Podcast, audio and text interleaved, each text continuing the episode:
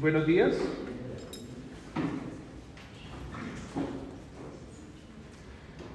¿Cómo se encuentran?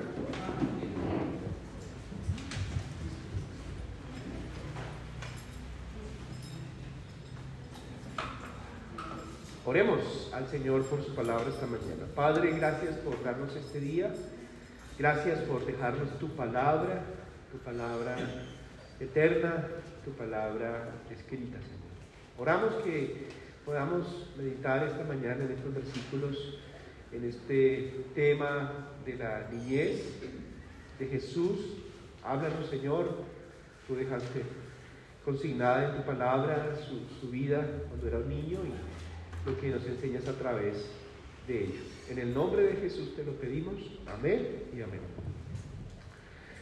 Entonces estamos en el punto 8, la vida de Jesús. Hace una semana veíamos la naturaleza de Jesús, un poco más los nombres de Jesús, y vamos a ver la vida de Jesús. Y ahí hay dos párrafos. El primero dice lo siguiente. Estamos estudiando a esta altura lo relacionado al Salvador que Dios decidió enviar para... ¿Qué palabra va allí en la raya? ¿Qué piensan ustedes? Vamos a leer. Estamos estudiando a esta altura lo relacionado al Salvador que Dios decidió enviar para rescatar la, la humanidad perdida. Ese Salvador era nada menos que su propio Hijo, una de las personas de la Trinidad. Su arribo al mundo como el Salvador es un suceso extraordinario que jamás podrá comprenderse o apreciarse en toda su magnitud. Para facilitar este estudio de ese Salvador y de su obra, se ha dividido su historia en dos etapas principales. La primera se llama la etapa de la humillación. Esto incluye todos los sucesos que constituyen una humillación para el Hijo de Dios. Entonces, si vemos este párrafo, varias veces repite la palabra Salvador. Y para eso vino Jesús, el Hijo de Dios, a la tierra, para salvar al hombre. Él necesitaba y necesita un, un, Salvador, un Salvador personal, decimos por ahí, así es. Porque su pecado ha traído una separación con Dios. Y esto puede ser algo no solamente presente, sino que también puede ser eterno. Y cuando pensamos en la vida de Jesús, pues hay que enseñar que Él vino del cielo, ¿sí? que Él, como dice Filipenses, se despojó, no, no, no se aferró al ser igual que Dios en el sentido de sus derechos, de sus privilegios, sino que bajó aquí a la tierra y se hizo un hombre humilde, eh, tomó forma de hombre, estuvo en un sitio humilde, o sea, realmente fue una, una humillación. Ahora le damos el segundo párrafo. El nacimiento del Salvador era ya una humillación para el Hijo de Dios, por cuanto significaba abandonar el cielo, allí la palabra es cielo, y revestirse de la naturaleza humana. Otros pasos en esta etapa son sus sufrimientos, su muerte, su sepultura y resurrección. Esto lo estaremos viendo en las siguientes lecciones. Como puede observarse, la vida de Jesús pertenece también a esta etapa de humillación en su obra, aunque generalmente se hable más del nacimiento y del sufrimiento del Salvador que de lo sucedido entre esos dos acontecimientos. En esa lección hemos de considerar algo de ese periodo intermedio. Entonces, por lo general, lo que quiere decir este estudio es que hablamos de su nacimiento y saltamos al inicio de su ministerio, pero pasamos por alto eh, algunos eventos que la Biblia no habla mucho acerca de su niñez y también son importantes, aunque sean limitados o cortos, estos relatos son parte de la vida de Jesús. Hay unos libros que son no inspirados, que son invención de hombres. Entonces dicen que Jesús cuando era niño, un día estaba por allá al lado de un lago y un pájaro murió y él sopló y le dio vida. Entonces, son libros gnósticos o libros apócrifos no inspirados.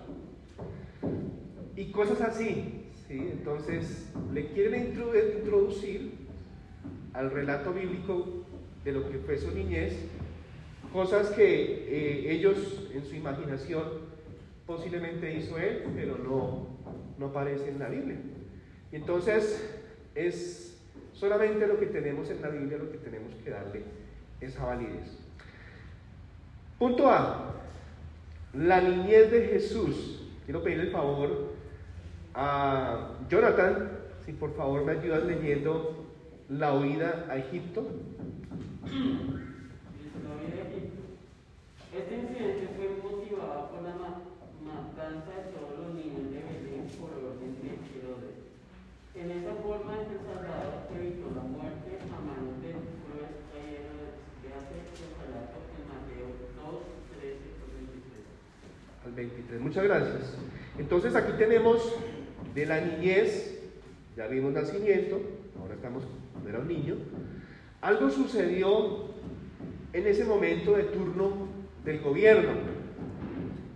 Soberanamente Dios, como hoy en día y siempre ha sido, permite que los líderes gobiernen y hay líderes despiadados, perversos, maquiavélicos, como Herodes.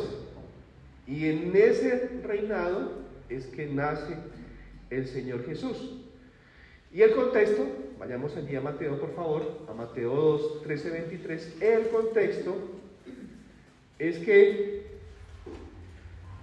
los magos pasan por donde ese rey y le dice que están buscando al Cristo, que están buscando al rey, que por medio de una estrella.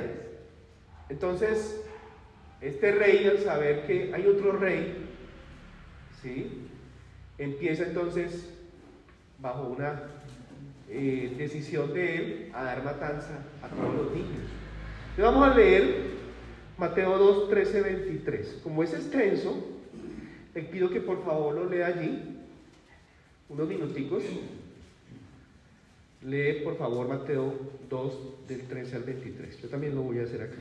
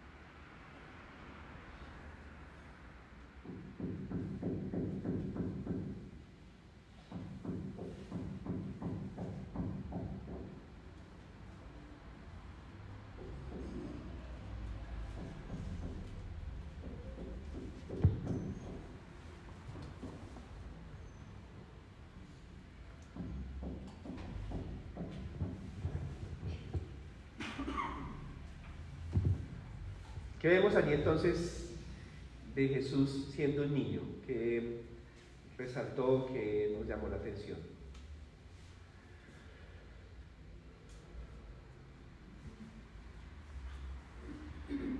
¿Algo que quieran decir?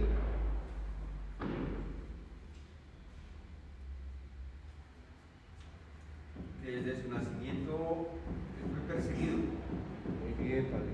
Desde su nacimiento fue perseguido.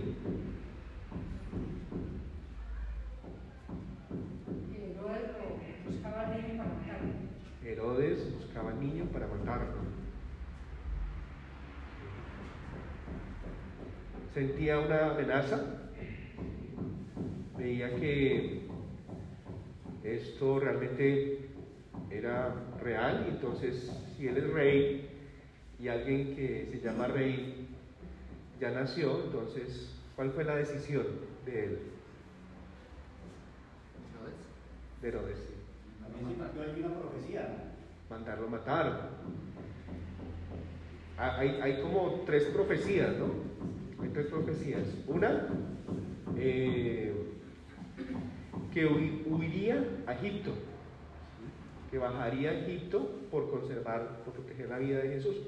La segunda, que en el momento que empezó ese exterminio y esa muerte de niños, habría una gran lamentación eh, en Rama, ¿sí? fue hoy en Rama la grande lamentación y lloro y gemido. Y la tercera, que debería luego bajar a Nazaret, porque él debía ser llamado Nazareno. Entonces, Dios, décadas, siglos antes, había hablado a través de sus profetas cómo este niño, ¿sí? era, era un niño defenso, era un niño eh, que dependía de sus padres, que eh, no hablaba quizá aún bien, ¿sí? Eh, tomaba leche materna, pero Dios eh, tiempos atrás había profetizado que iba a suceder esto, ¿sí? y cómo Dios cuidaría la vida de su propio Hijo, de su propio, eh, el Señor Jesús. Entonces, Dios cuida a su Hijo. ¿Y cuáles fueron los medios? ¿A quién utilizó Dios para que José supiera esto? ¿Cuál fue su, su instrumento? Un ángel. Muy bien, un ángel, ¿sí o no? Y al final dice que hubo tuvo también un sueño, porque ya había muerto Herodes, entonces apareció Arquelao, y entonces no, no, no fue allá donde iba, sino que fue a otro sitio, por un sueño.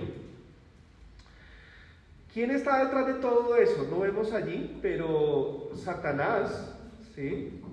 el asesino, quería matar a ese bebé. Y pues a través de los reyes, a través de sus ejércitos, estaban buscando la muerte de él, pero no se logró ese objetivo. ¿Se acuerdan que también Moisés pasó algo similar? ¿Sí? Eh, y él fue llevado por, me- dentro de una canastilla en un río y su vida fue preservada. Entonces, este relato nos muestra cómo el Hijo de Dios, como un niño de- inde- indefenso, como un niño al cuidado de sus padres, estuvo amenazado, fue perseguido, pero su vida estuvo bajo seguro o estuvo eh, preservada por Dios, cuidada por Dios. Impresionante. Esto es in- inusual. Nosotros nacimos, pero ninguno atentó contra nuestra vida. Pero él sí. Entonces, mucho ejército estaba buscando la muerte de él, pero no lo lograron. Ahora veamos el punto 2. Quiero pedir el favor a mi hermano Jorge, si me, ay- me ayudas leyendo la discusión en el templo.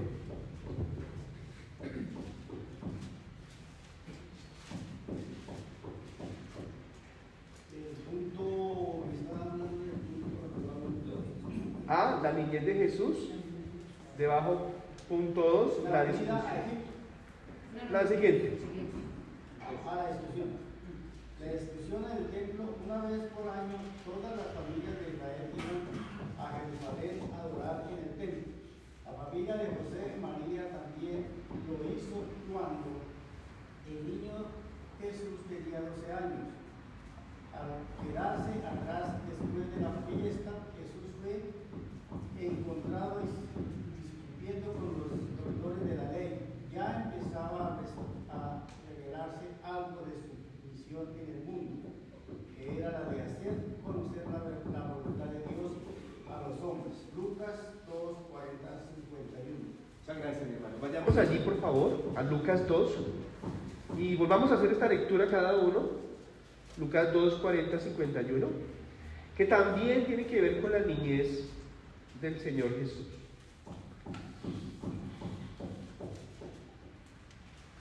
Lucas 2, 40 al 51.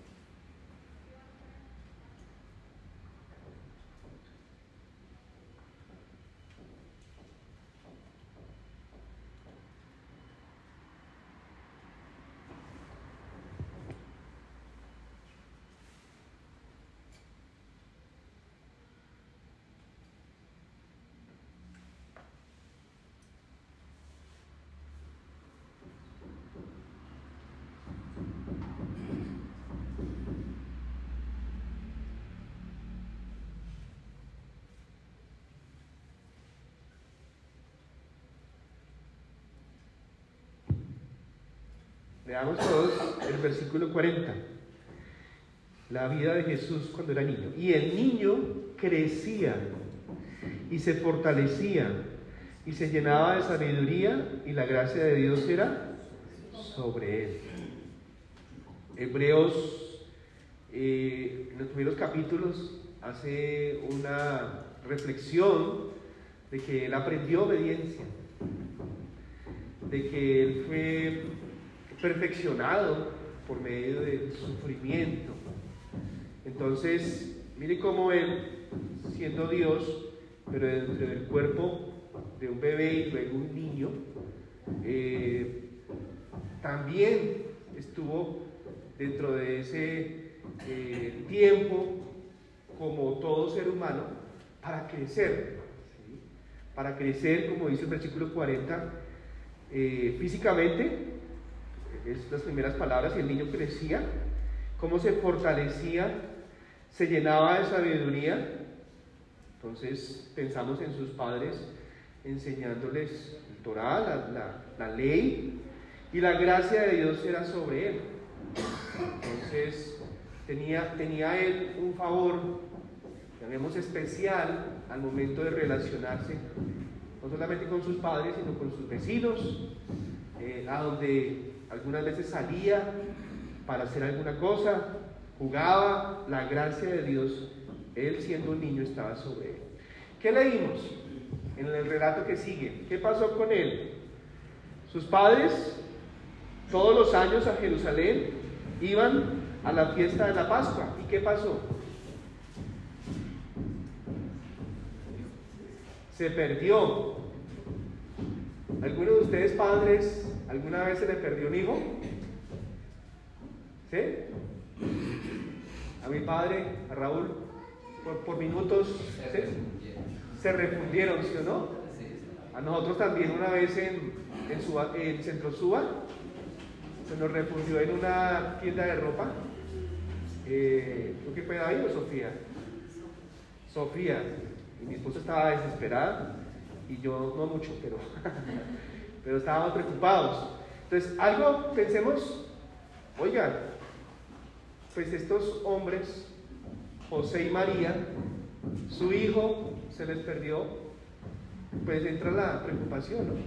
el afán, entra la, eh, desesperación, y ese es el, como el trasfondo, ¿no? Pero ¿qué estaba haciendo Jesús? ¿Qué leyeron ustedes? ¿Qué leímos? ¿Qué estaba haciendo Él?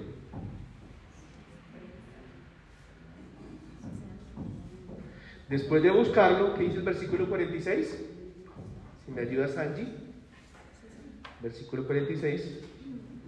Y aconteció que tres días después le hallaron en el templo sentado en medio de los doctores de la ley, oyéndoles y preguntándoles. O sea, tres días. Bastante, ¿no? Pero él estaba enseñando. Imagínese un niño de 12 años enseñando. Estaba enseñándole a los doctores de la ley allí en el templo. Versículo 47, y todos los que le oían se maravillaban de su inteligencia y de sus respuestas. Entonces lo que leímos al principio, ¿no? Realmente él estaba creyendo en sabiduría y en gracia. Y estos hombres, con barba, con sus vestiduras religiosas, de varios años, estaban escuchando a un niño y viendo cómo él estaba hablando las palabras de Dios y se maravillaban. ¿Qué le dicen sus padres? Versículo 48.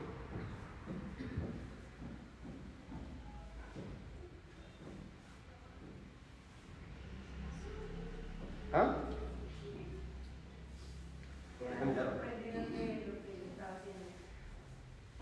Los papás quedaron sorprendidos. ¿Qué dice mi padre? Por ahí escuché. Lo regañaron. Lo regañaron, sí, como más como que fue un regaño, ¿no? ¿Por qué nos has hecho esto? ¿Qué le responde el Señor Jesús? ¿Nos puede leer, Mafe, por favor? Versículo 49. Entonces él les dijo, ¿por qué me buscabas? ¿No sabíais que en los negocios de mi padre me es necesario estar? Alguien puede decir, Jesús ahí desobedeció a sus padres, ¿sí o no? Porque se le perdió, pero también fue algo como adrede, ¿sí? voluntario, y no estuvo cerca de ellos durante la fiesta. Pero versículos antes, en el capítulo, en el mismo capítulo 3, eh, perdón, 2 al inicio, dice que María guardaba todas las cosas que estaba haciendo Jesús, que Dios estaba permitiendo en la vida de Jesús, ella las guardaba en su corazón. O sea que para ella no era sorpresa, no debió ser sorpresa lo que Jesús estaba haciendo en el templo. Porque ella guardaba esto, ¿sí? que un ángel le habló, que un ángel le mostró en sueños a José, su nacimiento, cuando llegaron los magos, cuando llegaron los pastores.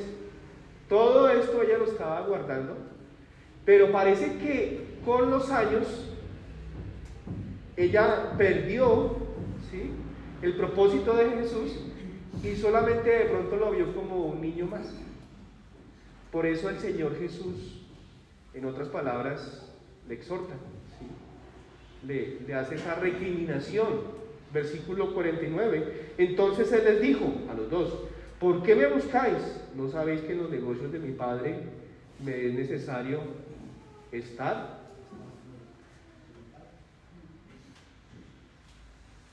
Versículo 50. Mas ellos no entendieron las palabras que les habló. Versículo 51. Y descendió con ellos y volvió a Nazaret y estaba sujeto a ellos. Entonces no hubo desobediencia. Es claro, Lucas decía que estaba sujeto a ellos. Y su madre, se repite otra vez, y su madre guardaba todas estas cosas en su corazón. Si quiere, devuélvase un poquito, por favor, al 2.19. Si quiere leer el 2.19. Pero María guardaba todas estas cosas meditándolas en su corazón. Entonces, volvió otra vez a hacer aquello que eh, Dios quería que pasara con ella y también con José, ¿no? Pero la Biblia dice que solamente fue María la que guardaba estas cosas en su corazón. Y terminemos, por favor, leyendo el versículo 52.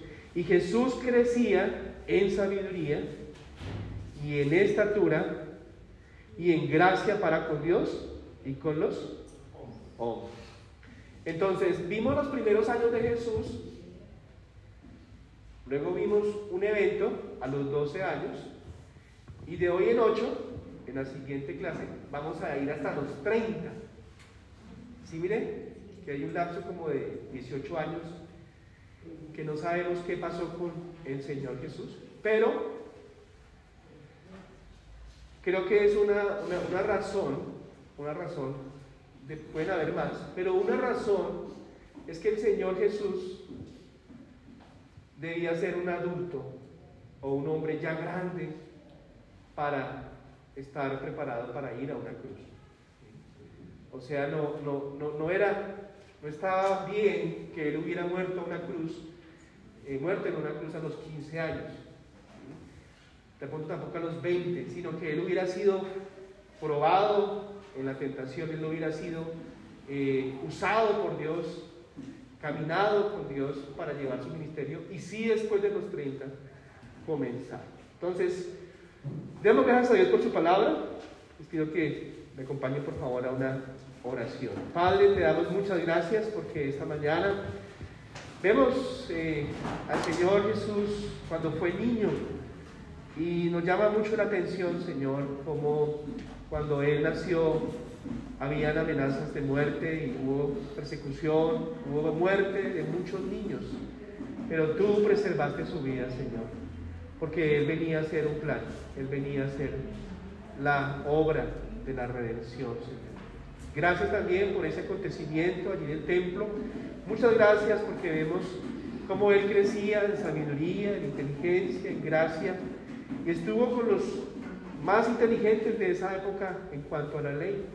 Pero Él, siendo un niño, enseñaba la sabiduría de lo alto, enseñaba tu palabra. Muchas gracias, Señor, porque fue sujeto a sus padres. Es un ejemplo para aquellos que aún están en casa, como también debemos estar sujetos a nuestros padres, respetarles, honrarles, darles eh, honra como ellos merecen y eh, no desobedecerles sus palabras. Muchas gracias por esta mañana. En el nombre de Jesús. Amén y amén.